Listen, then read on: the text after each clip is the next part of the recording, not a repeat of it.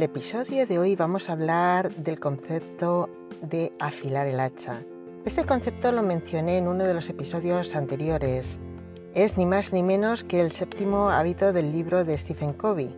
Para mí es un concepto muy importante y un hábito que no nos puede faltar en nuestra vida. Así que comenzamos.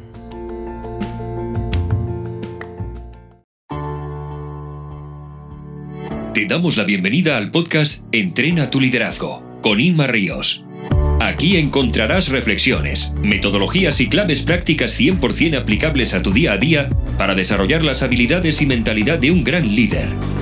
Si eres directivo o mando intermedio o tienes un equipo a tu cargo, esta es tu guía práctica para potenciar tu liderazgo.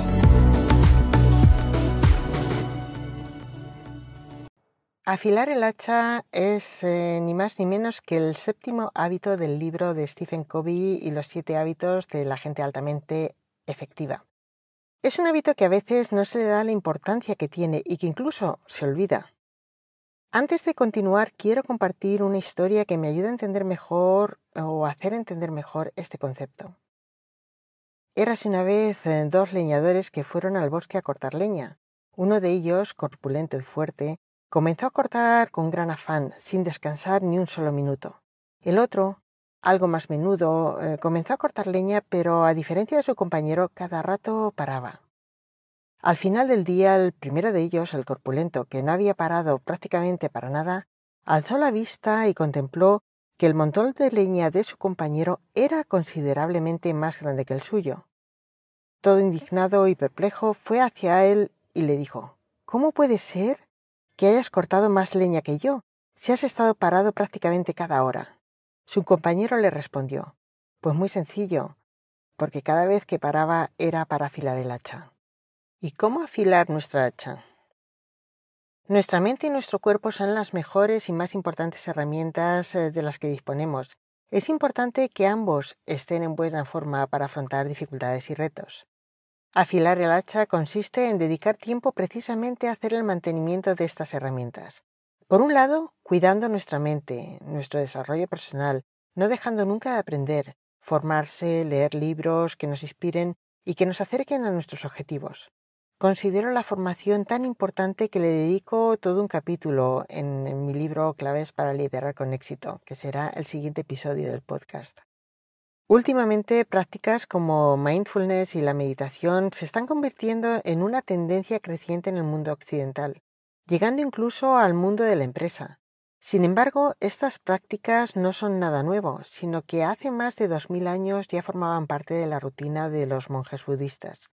Lo que sí es una novedad es que es ahora cuando se han demostrado científicamente los beneficios que nos pueden reportar para aumentar nuestra concentración e incluso para prevenir estados de depresión o ansiedad. Muchas veces estamos tan ocupados que no podemos afilar el hacha sin darnos cuenta de que es una inversión de nuestro tiempo en algo que al final nos hará más productivos. Por otro lado, tenemos también que cuidar nuestro cuerpo, probablemente la herramienta más importante con la que contamos. Para ello es importante cuidar nuestra alimentación, nuestras horas de sueño, hacer ejercicio de forma regular, etc. En resumen, cuidarnos. Nuestro cuerpo tiene que durarnos toda la vida. Cuando cuidamos nuestro cuerpo mejoramos nuestra salud y el nivel de energía. Además, si nos vemos bien físicamente puede aumentar nuestra autoestima y nuestra seguridad en nosotros mismos. Esto afectará sin duda a nuestro desempeño positivamente y a la energía que irradiamos. A nivel de empresa también es necesario afilar el hacha formando nuestros equipos, trabajando el liderazgo, fomentando el trabajo en equipo y, en definitiva, cuidando todos esos aspectos que pueden marcar la diferencia entre conseguir o no un alto rendimiento. Como líder, ahora mismo estás afilando el hacha leyendo este libro o este podcast. Estás cultivando tus conocimientos y habilidades de liderazgo, lo cual te ayudará a tener un mejor desempeño en tu día a día. En conclusión, reserva tiempo en tu agenda para todo aquello que te ayude a cuidarte y a ser más productivo. Tendemos a restarle importancia y a dejar que otros asuntos secuestren nuestra atención, tiempo y energía. Si nos aseguramos de reservar tiempo en nuestra agenda a este tipo de actividades, evitaremos que se queden sin hacer. Esto no significa que no podamos tener cierta flexibilidad. Un ejemplo, imagínate que decides reservar todos los lunes, miércoles y viernes de 8 a 9 de la tarde para hacer ejercicio. Y un día te surge un viaje de trabajo o cualquier otro imprevisto.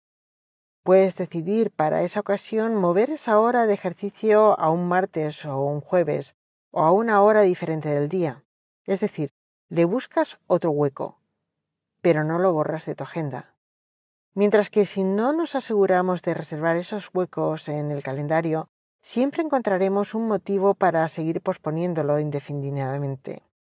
Y esa es la mejor forma de que nunca lo hagamos. Créeme, eso es una gran inversión. Le tendrás que dedicar algo de tu tiempo, pero tendrás beneficios con una mayor productividad y salud tanto física como mental. ¿Cuándo fue la última vez que paraste a afilar el hacha? Hasta aquí el episodio de hoy. Espero que te haya resultado útil e interesante y te espero en el siguiente. Muchas gracias. Si te ha gustado este podcast y lo escuchas desde una plataforma como Apple Podcast o similares, deja 5 estrellas para que otras personas descubran este tipo de contenidos. Te invitamos a conocer los libros de Inma Ríos, Claves para liderar con éxito y Equipos motivados, equipos productivos. Dos guías prácticas para todo aquel que tenga equipos a su cargo. Podrás encontrar más información sobre formaciones in company, cursos online y otros servicios que te pueden servir de gran ayuda en la web inmarrios.com. Gracias.